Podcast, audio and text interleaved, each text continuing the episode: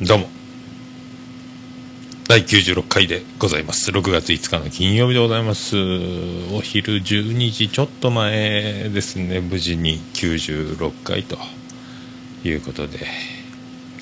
すっかり、えー、梅雨になっております。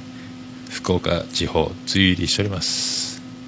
えー、梅雨ということで、えー、2週連続ではございますが、うーん、ナビバースデー、梅雨つない。梅雨ですよ。雨がしとしと降っておりますよ。えっ、ー、と、ということで、あら、これすいませんね。あの、前回の、えー、放送を終えまして、えー、ポッドキャスト、巨匠、巨匠アマンさんよりまた感想をいただいております。ありがとうございます。えー、95回を聞いてということで、普通お歌いただきました。えー、第95回聞きましたおじさまのジェニファー王女様との結婚費は感動しました。男の中の男！という感じです。これで女性リスナー激増間違いなし！ありがとうございます。ありがとうございます。女性リスナーいただきましたか？ありがとうございます。手応えをください。手応えないっすよね。なないまあね。もうちょっとコーヒーを飲ませていただきますよであのまあそんな、えー、女性リスナーがたくさん増えたであろうという、えー、私ですね現状今あのホームページの方が、えー、ストップしておりまして、えプロについにプロにお願いをしてですね、もう自分で調べても、え、レンタルサーバー屋さんに聞いても結局わかんないということで、ポッドキャストを反映されないと。で、前回は、あの、こちら、今、シーサーブログ、前回、前のポッドキャスト反映できるやつ、シーサーブログからの配信ということをもう、結局やりまして、で、今回もシーサーブログから配信と。でもうホームページ作業、プロに今、あぶり出し作業、どう何が原因して反映されてないのかということを、えー、過去1回から10回分の過去回を今、ストップして、それで、それでも、えー、今、1回から10回消えてないんですよ、この消えてないというところで、何がどこから回り込んでそうなってるのか、か今、もう iTunes と全くそのつながっていない状況がなぜなのかというのを今、調べてもらってると。でその調べてもらった上で、えー、費用がいくらかかるのか。この費用がいくらかかるのかというのが、えーと、一番基準になるのはレンタルサーバーを借りて、えーと、ホームページを作るとした時の金額が大体もう1万円しないんですよ。だからまあそれぐらいの感じで修理、えー、してもらえるのかどうかという金額でもうダメならもうこれはただの、えー、ブログサイトという今のオルネポのサイトをしてか、えー、あの、なんか難しそうなんですけど、その、ドメインごと引っ越しするというサーバー引っ越しするというのがあるんですけど、ただ、引っ越しても状況が変わってないんなら、ポッドキャスト反映されないで、まあ、結局だからドメインをどうにかまたちょっと、今、オルネポ .com スラッシュ WP ですけど、オルネポ .com で作りゃせんかと。ドットコムでできればですね、いいんですけどね、これで新たに作り直すかと、そして今まで何日もかけて打ち込んできた、作業してきたホームページを、えーと、コピーペーストじゃないですけど、ちょっとずつ引っ越していかないかという膨大な作業がまた待っていると。今もその何もできないんで今 YouTube をアップしようという作戦を始めたんですけど動画に、えー、動画、音声ファイルに動画をつけると、動画をつけると、それをアップロードするのに30分ぐらいかかるんですよ。で、その保存するのですね。それから YouTube を開いて YouTube にアップロードするんですけど、それがまた40分ぐらいかかると。で、途中でふて寝して、えっ、ー、と、ふて寝してやめると。今ランチがあると思ってお客さんがドアをガッチャンしましたけど大丈夫なんでしょうか。まあそんな感じですね。ねだからもう YouTube もすごい時間かかるんですよ。だからこれもどうなるか、まあ、どうなるかですね。まあそんなこんなでやっております。で今週、まあ、そんなこんなで、まあ、もうちょっと気分転換というかもう作業がないんで休みの日にちょっとみんながよかったよかったって言った映画「セッション」セッション見てきましたね。背中にパッション、スピードでどうも、早見優です。えー、それはパッションですけども、セッションを見に行きます。KBC シネマと東宝シネマ、天神しかやってないんで、ソラリアのね、2巻しかやってなくて、ソラリアは夕方しかやってないと。で、KBC は2時からやってると。ということで、KBC シネマに行ってきて、見てきましたと。まあまあまあ、スパルタ。まあ、スパルタですよだからそのもう相手を侮辱屈辱的な思いをさせるとそしてあの差別も関係なしに罵声を浴びせると精神的に、え、病んでいく追い込んでいくそしてそういうことによって、えーと、いい音楽が生まれるという思想のもとにその、えー、先生が、まあ、やっていくわけですよね。いやまあそういい音楽を生むために、えー、手段を選ばないというかもうこういうふうに、えー、した時にこそいい音楽が生まれるんだという、まあ、思想でございますんで皆さんその、まあ、いかがお過ごしでしょうかということになるんです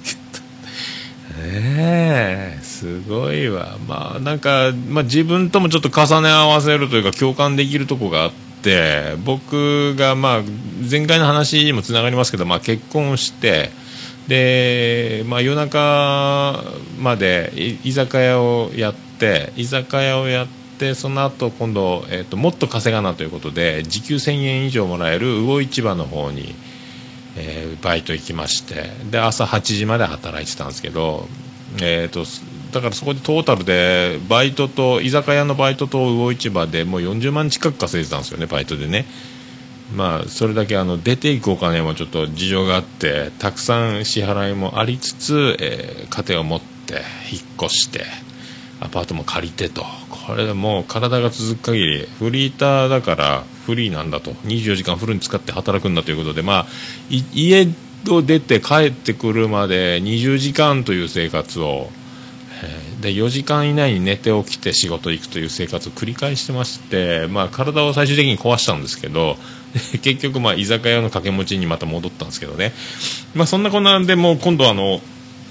これはいかんと。で、まあ、結婚もしたことやしフリーターというわけにもいかんと。で、えっと、バンドをやってたんですけどそのプロデュースしてくれたところに打ち明けましてごめんなさいと、まあ、レッスンのプロもつけてもらってたんで、まあ、それでまあもうこれは自分でいけると思ってた弾けると思ってたものがちゃんと弾き方を習うと弾けなくなると。自信をなくすと。これがプロだと。これはもうまざまざと違いを見せつけられると。で音楽的なテクニックとか譜面のとか技術がないなんなんて自分はこれはもう無理だと。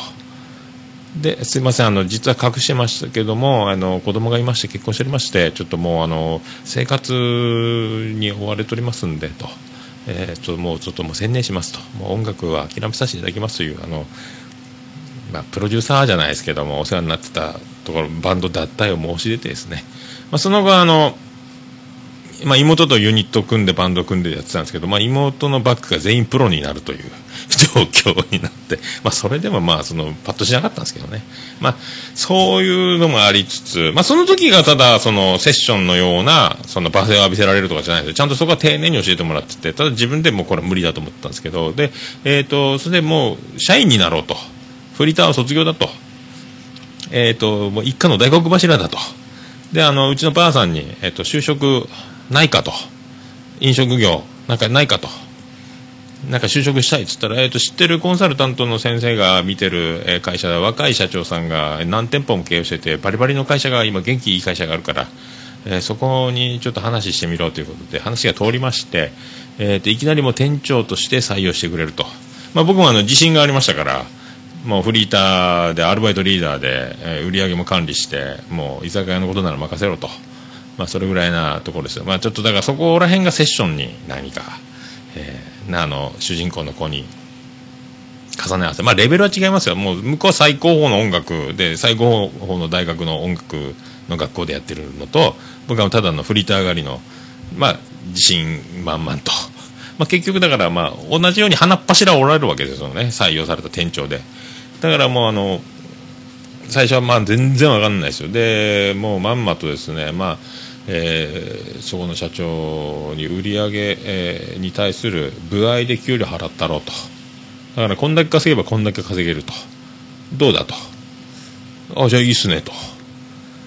でもそれで給料がもう10万ちょっとぐらいになって40万稼いでたのが一気にもうちょっとだからあの分かってないんですよね、え飲食業というものが。フリーターなもんですから。自信満々でもう店長よりも自分が仕事ができるぐらいできるぐらいな気持ちになっててで社員になって店長になっていきなりお店を任されて売り上げに対する給料だとでもうわけながらおっちゃんとかを使って でも包丁持ったことない僕がその、まあ、カウンターにも入ってちょっと調理場の手伝いもしながらと。まあそう、まあこれが今繋がってるからいいんですけどね、これでまあ給料がないときついと、で、鼻っ柱をもう自信をなくしておられて、まあ、えー、そこの社長もなかなかあの、若くして、それだけの、えっ、ー、と、ものを築いてると、えー、お店もあると。で、もともと若い時はそこそこ、えー、悪かったと。えー、喧嘩も半端なく強いと。でまあ、あの極道の映画でも見れないぐらいななかなかな、えー、もうババチビルぐらい怖い言い回しで怒るとでたまにはぶん殴られるとで滝のような鼻血が出たりとか まあそんなこんなもう最初はビビり倒してビビり倒してでも自分が自信があると思ってそうやって入ってきたの全部そのへし折られて。もう精神的にももういっぱいいっぱいに、まあ、病んで自分はもう人間のクズだと。もう仕事はできんと。もうお願いしますと。社長さんお願いしますと。自分をなんとか、えー、ついていきますと。なんとか一人前になりたいと、まあ、そういう感じで,、まあ、でやっていって、まあ、家庭もあるんで、まあ、部合は撤廃してもらって一時も地獄を見ましたんで、まあ、その生活がもう先行かなくなると。ただもうあと社長が怖いんでなかなか言えないと。で気が付いたら会社員やけど国民健康保険の方がいいぞと、え、もう今で言うともうそのブラック的なもので企業が、えー、今今ならもう通用しないでしょうけどね、まあ、当時はそれでもいけたんでしょうから、まあ、でもちょっと家族もいるんで社会保険をという。社会保険をしてもらってで売り上げが悪いと前前そんな売り上げで、えー、会社が保険だって半分負担しとるのにお前金食い虫がみたいな感じでものすごく怒られると。でまあ大きい店になったりして僕が任された店舗がもうその後調理場も人数いっぱいいるわけですよね。でもう、えー、毎月月2回厳しい会議を。でまあそうワンマン社長、まあ、経理事務部隊が会社にないってことは店長が全て細かい数字をはじき出すと。もうあの見たことないぐらいもう事細かに、えー、何パーセントという、えー、経費も細かく、えー、通信費だけでも、え光熱費光熱水電話代全部厳しく全て細かく出してで原価も、え食材がいくらではなく肉魚野菜に何に使ったと。でお酒類に何に使ったと。であと、まあ、そう細かく出すわけですよね。であのそれから売り上げがいくら。そして、えー、クーポンとか販売促進費に使ったその、えー、広告費から、えー、それを利用したお客様が、えいくらそれに対してその販売促進費を使った売り上げ。でこれが実際、えこれだけの売り上げからこれだけの割引をしたというのもクーポンの、え、乱発してたクーポンもさらにそれを、え、全部、え、徹夜で毎日だからもう家に帰ってないんですよね当時。えーと、もう12月なんか1日も帰ってないしほとんど、まあ、近所に妹がたまたま、住んでたんでそこでシャワーを浴びてあと店に寝泊まりしてもうだから今の体重から2 5キロぐらい、え激痩せの、え時代を、え何年か過ごすと。でもそうやってあの売り上げが悪いと。でもいつも叩かれると。怒られると。でもクソみそ怒られる。でもうで、えー、毎回終わりがけに、えー、社長が、えー、でっかい、え高級車で乗りつけましてでやってきて話をすると。でああじゃこうじゃああじゃこうじゃと、はい、話して話すと、えあれもやっとけこれもやっとけあれはどうなったかあれを調べとけと。で話がどんどん、え仕事が1回、え会うと12時間閉店後あ話が長い。まあ、お茶を出して、えー、話を聞くと。店長ですからね。で仕事が増えると。その間でそのたくさんそうやって事務的な作業というのをたくさん抱えるわけですからでそれとは別に毎月、えーと、企画がメニューが変わるとそれに対する準備とかも全部やると。で社員たちにそれをやらせるとえー、社員たちもパンクするんで、まあ、僕が全て一手に引き受けて、まあ、やると。だからもう家に帰れないというのを続くと。でさらにその社長が居座ると帰れないと。で仕事が増える作業ができないと。それが終わって、まあ、4時5時6時7時ぐらいまで朝までやってでちょっと店で仮眠してで売り上げが悪いのにのうのうとお前は休みを取るのかということになるんで、まあ、もう定休日があっても、えー、周りの会社にビラを配り、えー、チラシを配りと。で、まあ、ちょっとギフト系の、えー、販売とかの戦いもあったりそれでも友達が一切電話に出なくなる事態も続いたり。もう年末じゃなんじゃと。で僕はビリジアン群青緑の63世の会社という、えー、勤めてる会社、えー、ビリジアン群青緑野の勤めてる会社を大きな味方につけてですねギフト売上が大躍進したと。ででまあボーナスというのは、えー、やる気があるやつ、えー、目標を達成したやつに対しては100万でも百何十万でも出すぞという、えー、毎月毎年そのボーナスの大会があるわけですよ。でそこで自己申告でこれぐらいの目標なら売れるという。でそれを出すわけですけどそれを達成したらそれなりの、えー、ボーナスがもらえるという。最大で100万以上も手にできるという。で達成しないとダメだという。まあそういうのもあり。でまあ大きい後ろ盾があるわけですからギフトがいっぱい僕は売れるパイを持ってるわけですよ。で、えー、これぐらいでいきますと。ボーナスが欲しいですからそんなもんじゃつまらんと会議で叩かれるわけですよ。お前もっと売れるだろうと。結局だからものすごく、えー、売り上げてもボーナスが手にできないという、えー、そういう状況に陥って会社はいいとこを儲かると。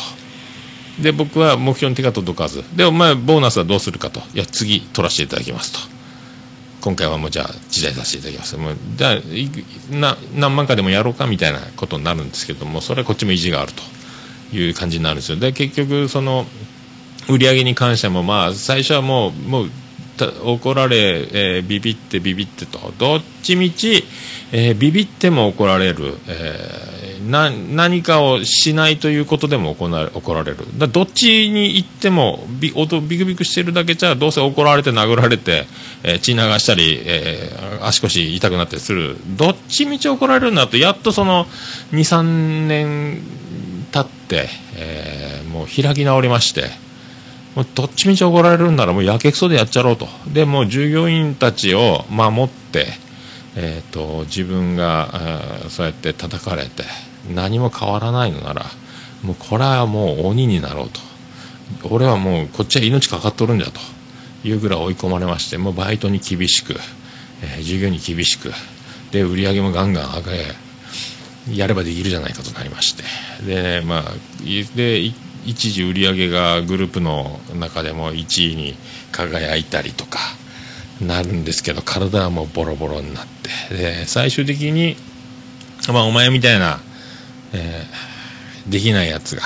お店に突っ立ってても売り上げにならんだろうということで営業中も,、えー、そのそのセッションに似てるんですけど、まあ、あ新たな社員がどんどん送り込まれてくるわけですけど、えー、結局はその、まあ、できないんですよ。できないというかもうこんな過酷な業務が一般の人はみんな逃げ出すやつが多くてですねだ僕はもう完全にだからもう,、えー、ともう洗脳ではないですけどもうまあ、まあ、視野が狭くなってるんでもうやみくもにやってるだけで周りが見えてないんで、まあ、逃げたり、え、やめたりする人が正解なんですけど まあねそういうので,、まあ、でずっと営業中、その社員に任せて。何かあったら電話で呼べという形で、まあ、一日中夜はビラ配りをして何かあったらお店に戻ってで昼は、え売り上げが上がらんのならということでもう企業を回ってえ、っとチラシや名刺や配って回ってを毎日繰り返してついに倒れたんですけど ま倒れたことによって、えー、まあ、今入院して。まあ、桃屋にたどり着いたという、まあまあ、だからもう大体個人でお店をやるときついとか大変だとかっていうのがあるんですけども、まあ、それぐらいをもう店が楽で楽しくてしょうがないという、まあ、感覚になれたというのが、まあ、ありがたいと。まあ、だからそういうなんか、まあ、反骨心というかこの野郎っていう感じにまでなったり追い込まれたりまあまあ病んでたっちゃ病んでたんですけどね。まあなんか似てるなと。セッション見てて。ね。まああのあのあのセッションの先生はスキンヘッドやったんですけどね。まあ全然それは共通してないですけどまあだからあのまあねそんなんありましたね。まあよかったっすよ。まあであんまりね人だからとまあ恨んではないですけどね。恨んではないですけど、まあ、恨むと,、えーと、自分に何万倍という災いが返ってくるような気がするんでですね、まあ、感謝をするというところにはなりますけども、まあ、入院中なんかあまだ会社辞めるとは言ってないですけども辞めるだろうという恐れもあったでしょうからなんかお金がいるなら、えーと、建て替えておくぞということで、まあ、社員ですから給料は出るだろうということで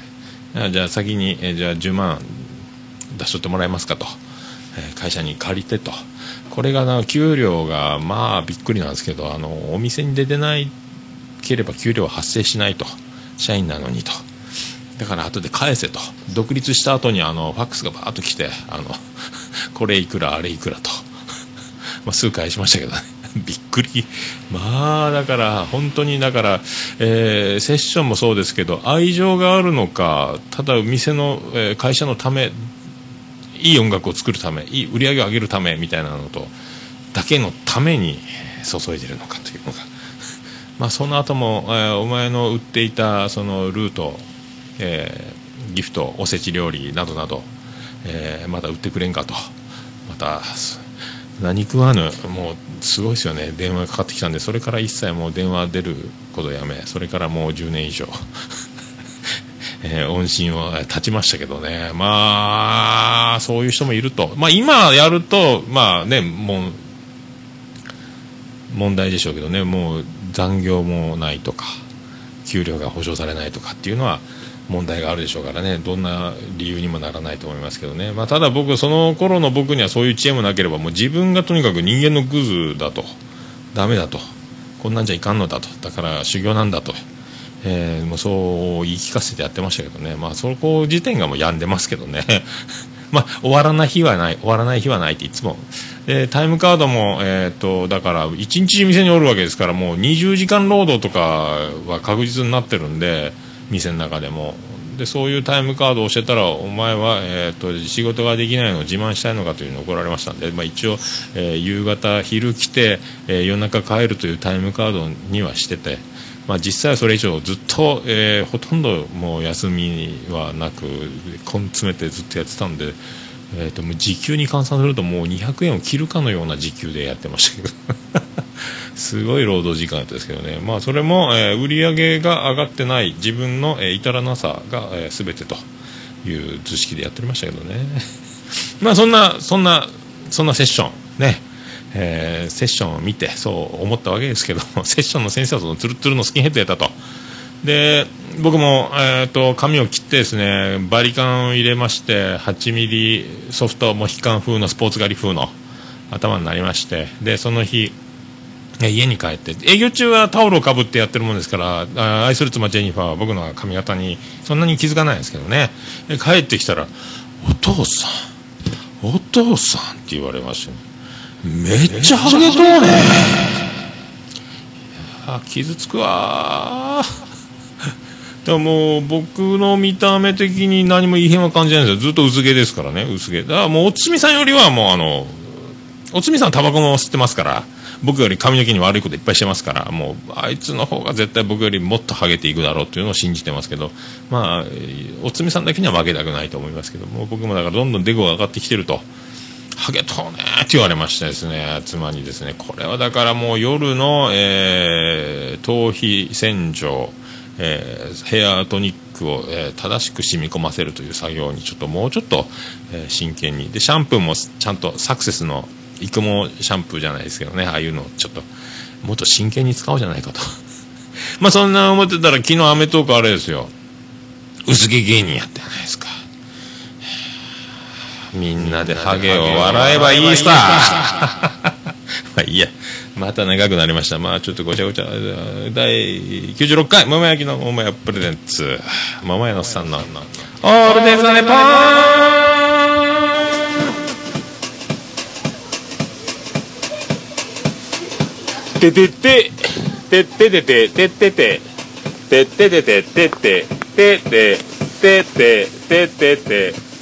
福岡市東区前松原赤宮田交差点付近の桃焼きの店桃屋特設スタジオから今回もお送りしております。第96回6月5日の金曜日世界一聞き流せるポッドキャスト。オールネバーということでえー、梅雨大をスペシャルでお送りします。もうなんかエンディングみたいな気持ちになりますねああ、セッションあの皆さんね、まあ、ぐしゃっときますよ。なんか、ぐしゃっときますよね。終わり方もぐしゃっと、おおっと、ね。ああの先生に愛があるのか愛がないのかというところを、え、ー、と、皆さんもどうね、えー、エゴだと思うのかと。ね、まあそうやってあのね、まあ、教え、教わる側は褒めて伸びる人が多いかもしれないですけど、まあ、叩いて育てるというその手法も、まあね、存在してるんでしょうし、まあね、でも叩いて伸びるというのはそれなりに誰かをまあ傷つけて歯食いしばって立ち上がるというのを待つわけですからまあそこですよね。まあいろいろありますよ。まあそれでは第96回でございます。よろしくお願いいたします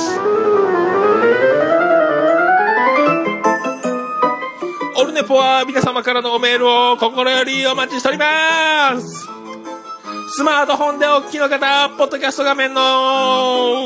アートワークを指でちょーんとやるとブログ記事が出てきて、そっからオールネッポの公式サイトの方のブログ記事で飛べます。するとなんとそこにメールフォームがありまして簡単にラジオネームだけで個人情報一切垂れ流さずにメールを送れます !Very easy!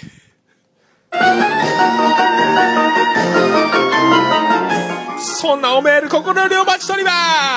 すなお、金利手数料送料一切かかりませんオルネポが負担します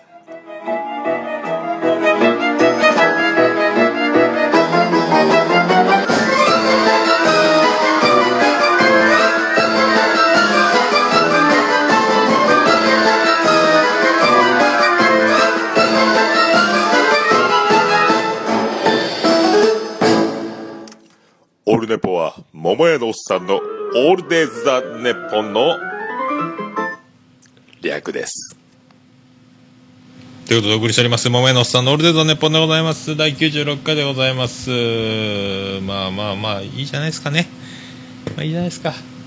いじめならないです。わおでかいまあ、そういうね、まあ、どうですかね。まあ、まあ、おかげで今があるという、まあ、まあ、長時間労働に自信があったと、まあ、それも災いしてたんですよね、だからあの人が人と思えないぐらいの勤労時間をフリーターの時にやってたもんで、まあ、社員になってももう怪物と言われてましたけどね、もうだからみんながへばってもへばってもというのをね、やってましたね、もうね、まあ今だから、まあ、おかげで、おかげでお店が楽しくできるという。まあ、で、僕は、その、ハゲてるねと言った愛する妻ジェニファー、この前も言いましたけど、あの、誕生日直前にぶっ転びまして、ね、あの、脇の下を強打して内出血で真っ赤かだったんですよ、脇の下が。もう、ミミズバレどころじゃないです。真っ赤かに内出血で、もうすごい状態だったんですよ。ちょうどなんかタオル掛けかなんかの鉄パイプに多分焦げた時に脇を強打したみたいで真っ赤っかなんですよ。で子供たちもそれ知ってて。でこの前博物館に、えーと、なんか戦国武将かなんかのやつ国立博物館か太宰府の、えー、長男ブライアン次男次郎丸とで愛する妻ジェニファー3人で行ってで帰り間に合わないということで、えーと、博多駅直行バスに乗ったと。もう電車でちまちま帰ったらちょっと間に合わんということで、え、その時にバスに着席したら、えー、優しい男でございますよ。次男の次郎丸ね、えー、バスの車内で大きな声でこうつぶやいたので大きな声でですね。尋ねました。お母さん脇の下大丈夫？はい。どうですか？子供が、えー、バスの中でみんなに聞こえる大きな声で脇の下大丈夫と言うと。ねえこう言われた時にまさか脇の下を強打して怪我しているということを想像はつかないわけですからえー、ねえもうあのお母さんもしかして脇毛ボーボーですか？ねえ。ということを疑いをかけられたという空気になったというね。人をハゲって言うからじゃい。ねえほんとね皆さん明日は我が身ですな、ね、ハゲハゲ言わんように。言わんようにしようじゃないですかと。ハゲたね。言われましたね。まあでもそんな脇の下もだいぶ治ってきてるみたいなんでよかったですけどね。ええ。でまあそのセッション映画見に行ったんですけど見に行く前にちょっとおしゃれにドドオドトールの方でオミラノサンドを食べろということで朝ごはん。まあマックでも食べるかと思ったんですよ。パッパッパッとね。めっちゃ並んでて昼時だったんで。でまあドトール空いてたんでドトールでそのオミラノなサンドとコーヒー飲んでたら、えー、スマホをぼーっと見ながらですねオミラノのサンド食べてますっていうおしゃれなツイートでもしながらですよ。でスマホぼーっと見ててパッと、えー、スマホから目を離すと相席のテーブル10人掛けぐらいのところに座ってて向かい側に若い女の子が座ってたんですよ。でスマホの画面からパッとこう目を離して真正面に女性が座ってたんでパッと見たらあのーめっちゃおっぱい出してたんですよ。びっくりしました。ただえっ、ー、とおっぱいじゃなかったんですけどね。ただ白い腕だったんですよ。ただ、えーと、首の方に手をかけて、えーと、白い腕が胸のところに出てってその白い腕が目が老眼でぼやけててものすごい露出しているお姉ちゃんがいるという風に見えたんですけどただの白い腕だったんですよね。まあびっくりしますよね、まあ、目が見えないとこんな幸せなことがやってくるということでね。あの老いというのも悪くないなと。一瞬ですよ一瞬。だからなんですかねこう首に手をやって、えーと、腕を折りたたんだ状態腕の裏側が表へ向いてると前向いてる状態ですよね。エルボーかますポーズみたいな状態で腕の外側が、えー、僕の真正面向いててそれがあまりの色の白さに丸出しに見えたという話でございます。まあそれで僕ずっと早めに映画館入って一番乗り並んでたんですよ。だから、えーと、狭い劇場なんで KBC シネマ。一番後ろのいいとこ座ろうと通路側の。一番後ろ座ったらで上映して始まって。一個向こうにですね芋洗坂係長みたいな大井さんが半ズボンの、えー、ちょっと小太りの大井ちゃんがですね座ってきたんですよ。一個隣。でずっとまあ音楽シーンがあるんでボリュームの強弱があるんですけどまあセリフだけのシーンのとこって静かになるじゃないですか。えっ、ー、とそのもう静かになってる時ずーっとですよ。ずーっと、えー、シールをペットボトル飲んでたんですけどペットボトルにシールがあるじゃないですか。そのペットボトルのシールがずっと上映中ですね。ペットボトルのシールをついに最初ペットボトルをえっ、ー、となんですかね、えー、ペットボトルこんな風にこういうのがずっと一個隣で聞こえてたんですよ。もう気が散るでしょ？もう映画が本当集中できなかったですよ。この、えー、ペットボトルを映画館でずっと一個隣でこうずっとやってるわけですよ。これが終わったらペットボトルにシールがついてるじゃないですか。ポイントキャンペーンシールみたいな今度それを剥がしてですね、えー、次はですよ。このシールを手につけましてずっとこれですよ。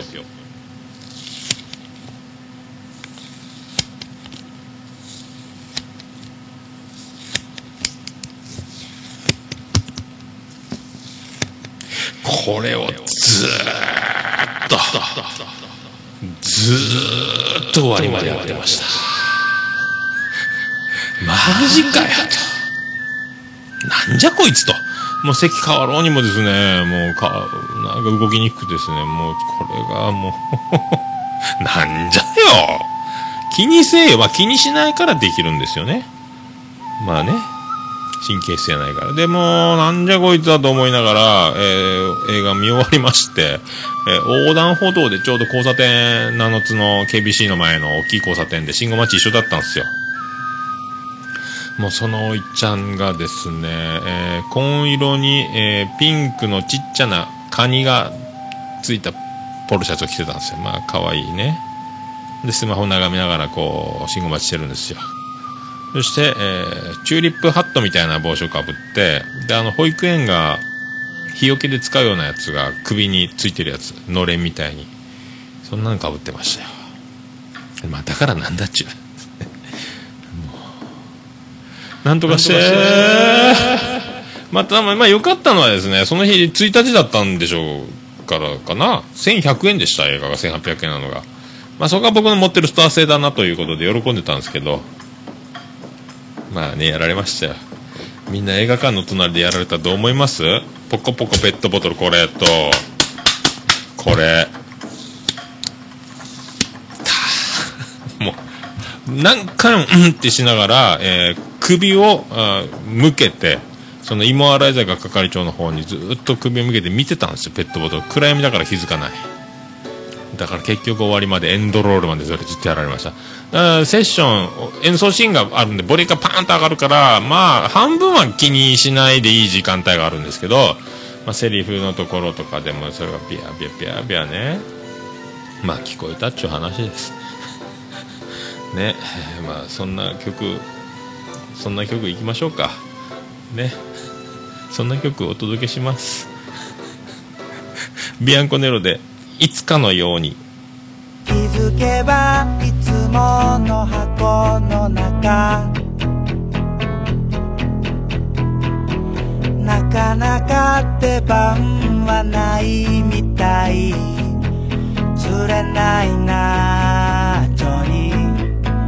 飛び出してみたい。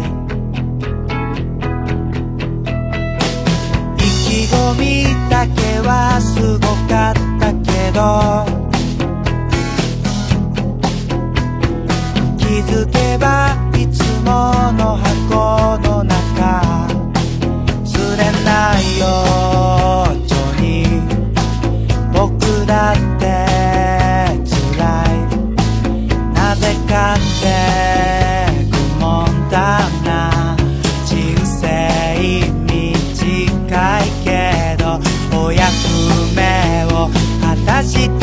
んだ不細工な日々に追われていつもじゃれ合ってたい。あなたがやればやるほどに僕は強くなります。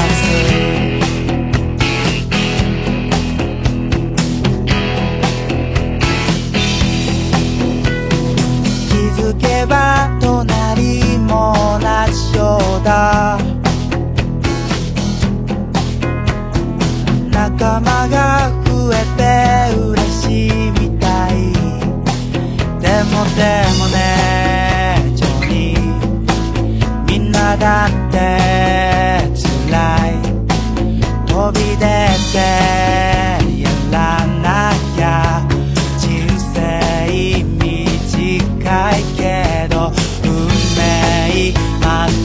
したいんだ。いつかのように不憫な僕を分刻みで使って。たまに来る物好きな人に扱わ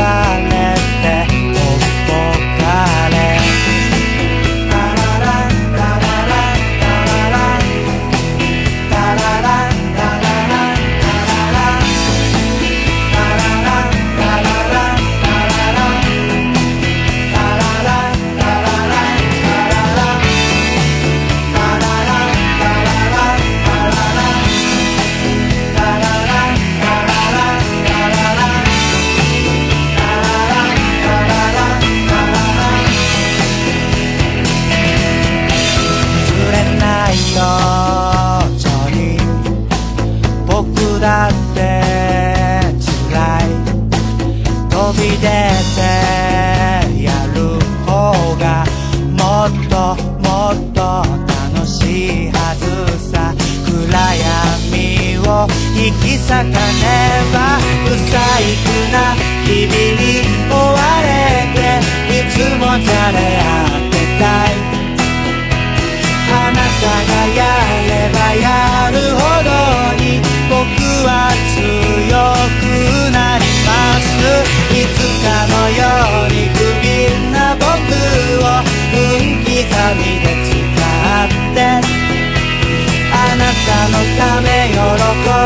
のため僕らは生きています。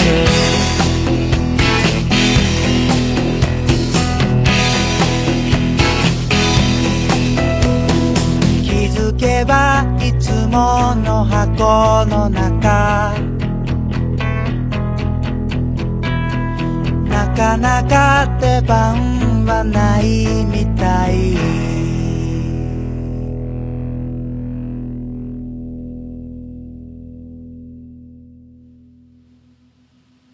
ビアンコネロでいつかのようにでございました。でんつてでんつてでんつてでんでんでんつてでんつてでんつてでんでんでんつてでんつてでんつてでんでんてるててるてるてるててるてるてるててるてるて桃屋のさんのオールデイズ・ザ・ネポンということでお送りしております。第96回でございます。桃屋のおっさんのオールデイズ・ザ・ネッポンでございます。BGM BGM BGM スター。な？まあまあまあまあまあそうで最近だからですね、えっと、ホームページ作業がまあまあ全然まあやらんでいい状態でお調べ中なんでまあ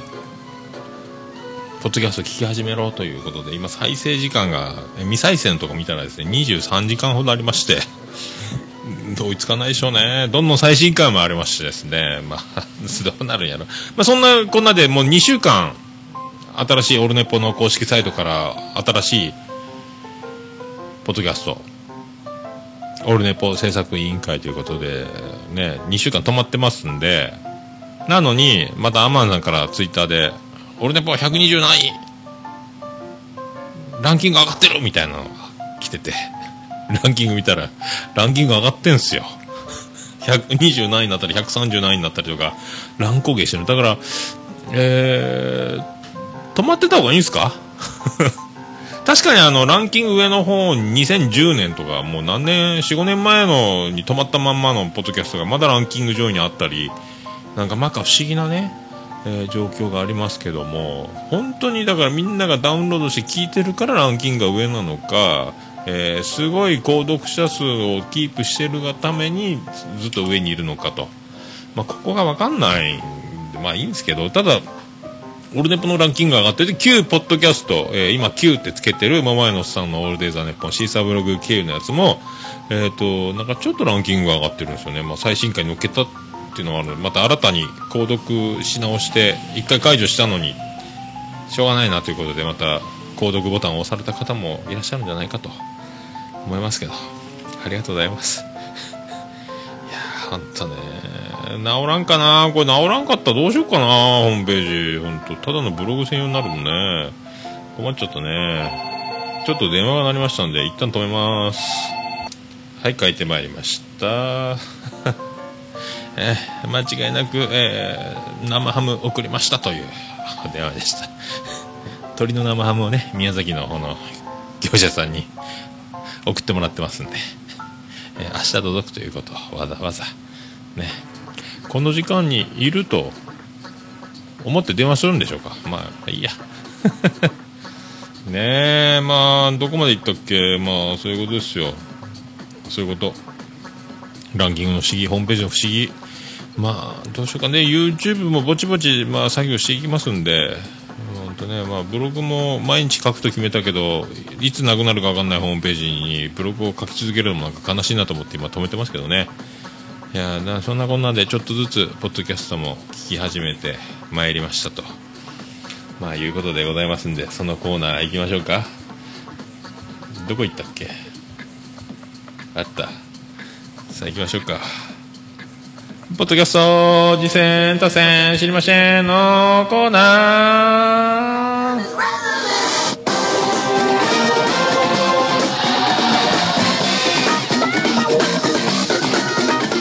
ということでございまして、このポッドキャストは、その名の通り、次戦、打線、えー知らんかというね、あのおすすめのポッドキャストを、リスナーさんからおメールいただいたり、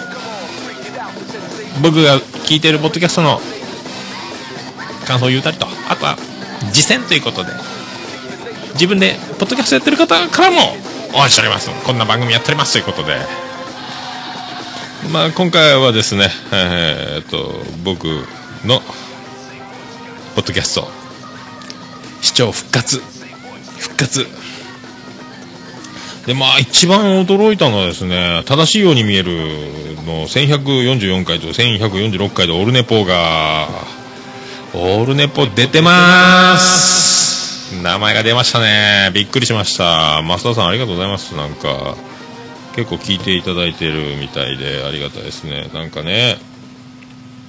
なんか、オルネポで、うちのラジオのこと言ってくれてるよみたいな、正成さんに言うてたりしたんですよ。あとあの、藤もっちさんがすごい200何十個もポッドキャスト聞いてるみたいなことね。まあ、びっくりしますね。自分のラジオパッと言われるとびっくりしますね。ありがとうございます。いやーびっくりした。で、あの、一人喋りの回聞きましたけど、一人喋りになると、みんな、その人となりというか、ね、あの、正成さんは、あれ、ボケたんですかね。あの、プンプン丸というワードを使いましたね。あれは普通に使ってるのか、えーボケたのか、ちょっと定かじゃないですけど。あと、増田さんは、あの、歴史や政治に長けてるというか、詳しいですね。すごいわ。全然僕そういう話ができないですからね。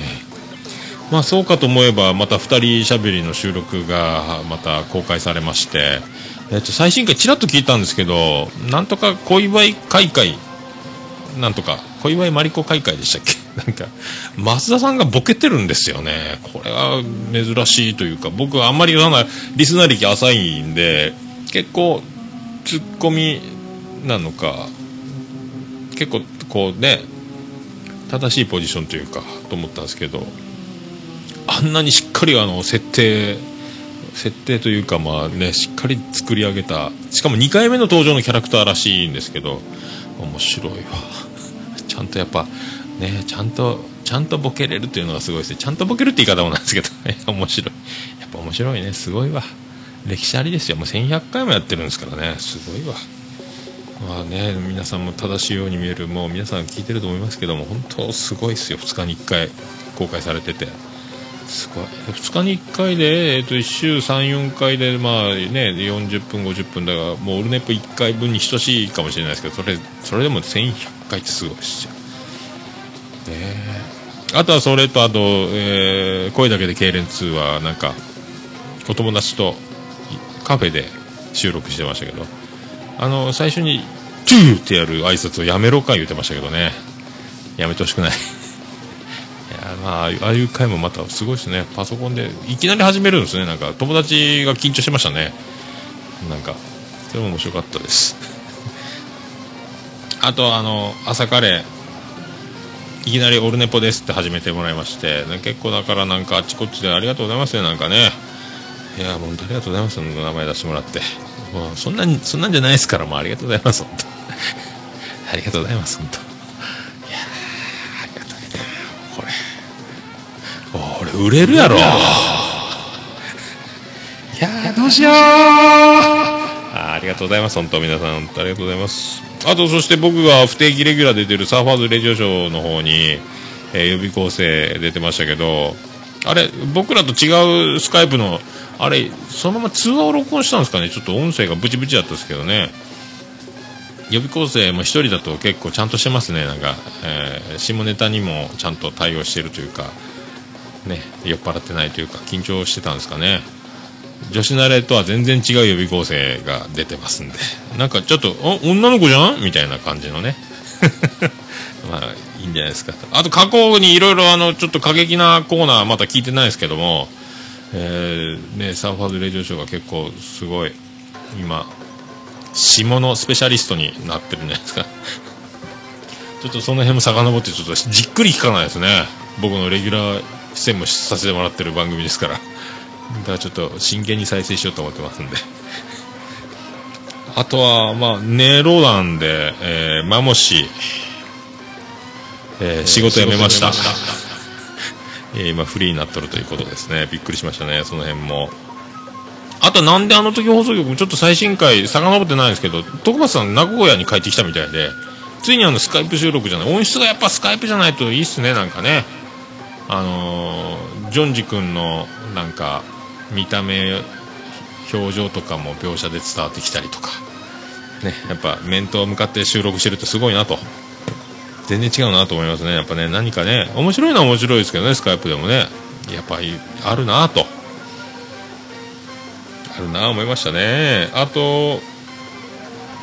まあちょいちょい聞いあとあの次ジャンも聞いたんですけど次こそジャンプの話をする。やっぱあの人たちすごい漫画に詳しいというか小説とかもいろいろ読んでるみたいでまあその書物系読書系がやっぱすごい人たちは話が面白いですね。僕全然活字を読まないもんですから。いやでも漫画のあの詳しさってやっぱ、まあ、豊かな証拠ですよね。その僕の、まあ、少年時代というのはそんな漫画をまあね、まあ、人の借り手までだから読むまでいかない。漫画をま買えなかったっていうか買ってないっていうかですね。買えなかったですからね。まそこにやっぱ剣道小林も全て漫画で大事なことは教わったみたいに言ってましたもんね。で万道小林って CS で漫画の番組やってますしね。漫画でそうやっていろいろ学べるとかいいですよね。なんかだからストーリーの展開とかこういうパターンだとかっていうのもちゃんとこう捉えてでもどういう気持ちでまあ落としどころというか、まあ、捉えるべきだというところとかも考えたりね。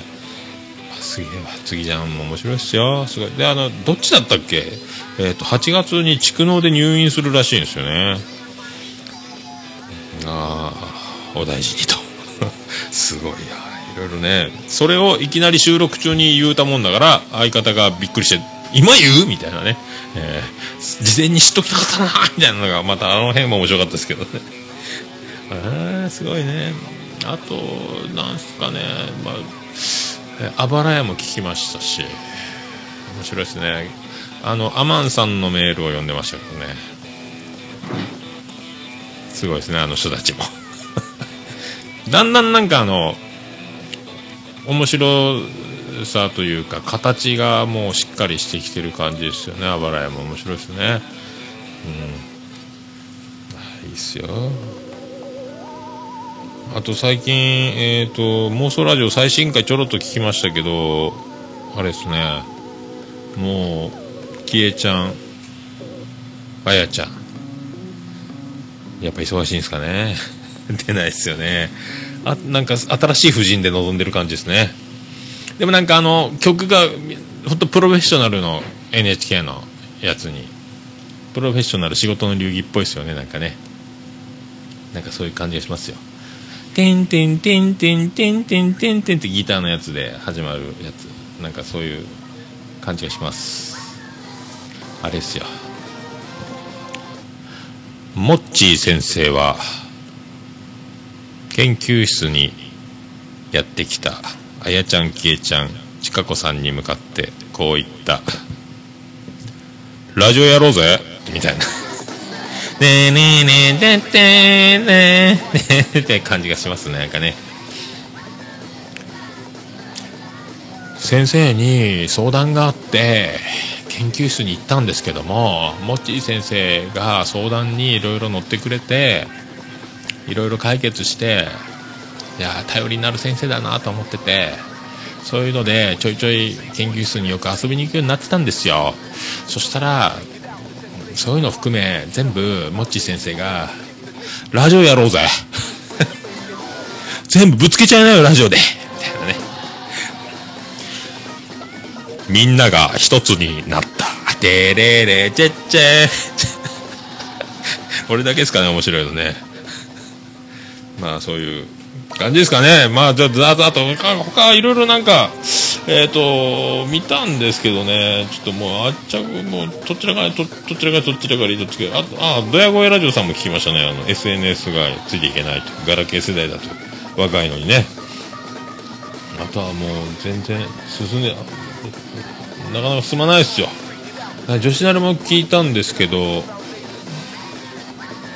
新しいのまだ聞けてないと。まあ、そんな感じでございますね。なんか、まあそんな感じでございます。あとまあ以上ですかね。以上でございますよ。えー、こんな感じですかね。ちょっと新しいのいこうか。こっちの方がいいかな。変わらんか。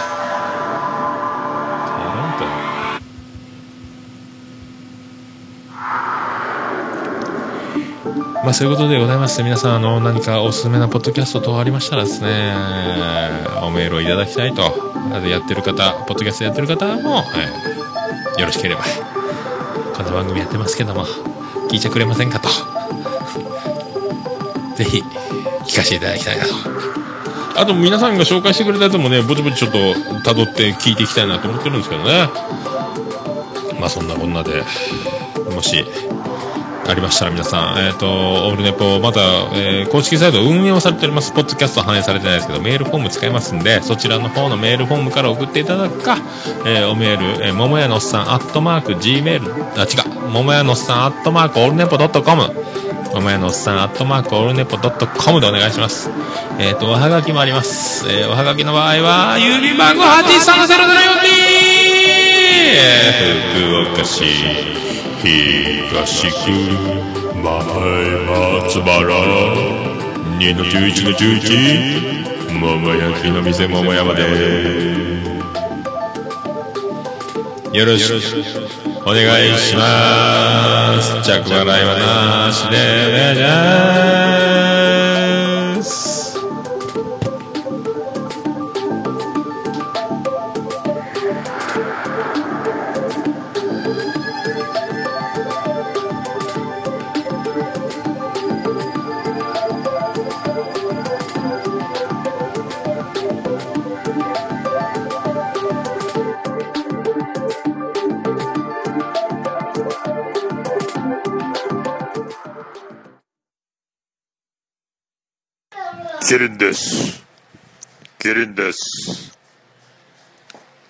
オールデイズだ、ネポンということで、エンディングでございます。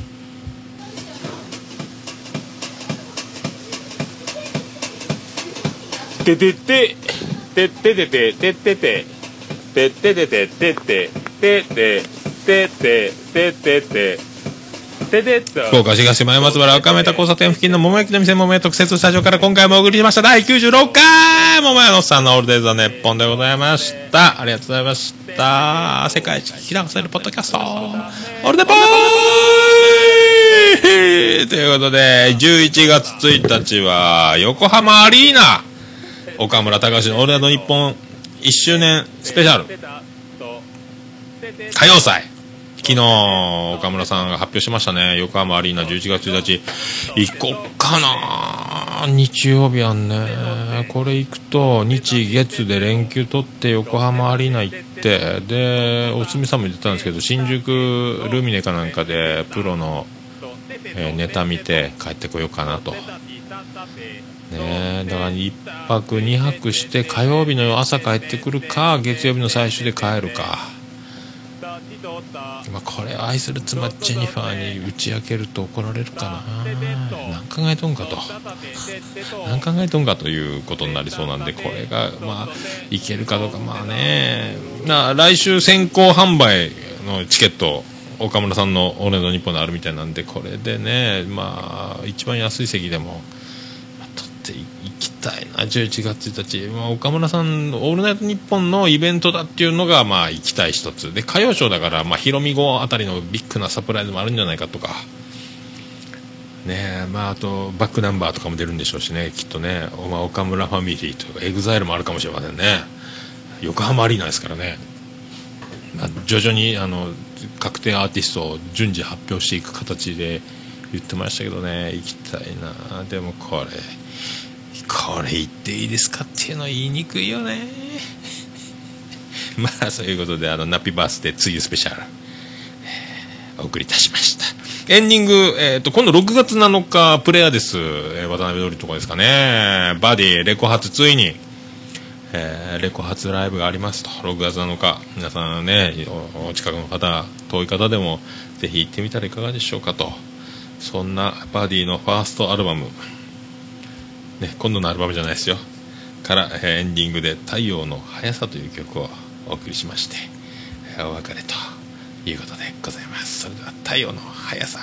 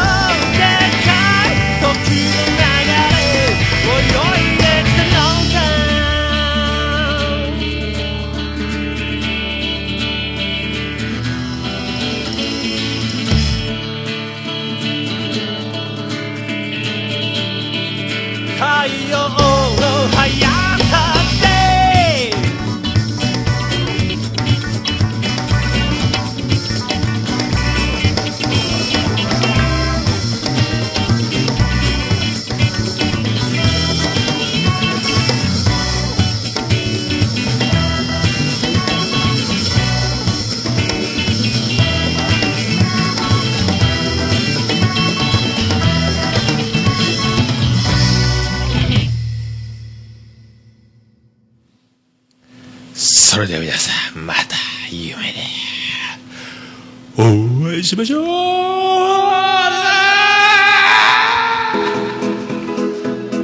福岡市東区若宮と交差点付近から全世界中へお届け。桃屋のおっさんのオールディーズザネポー。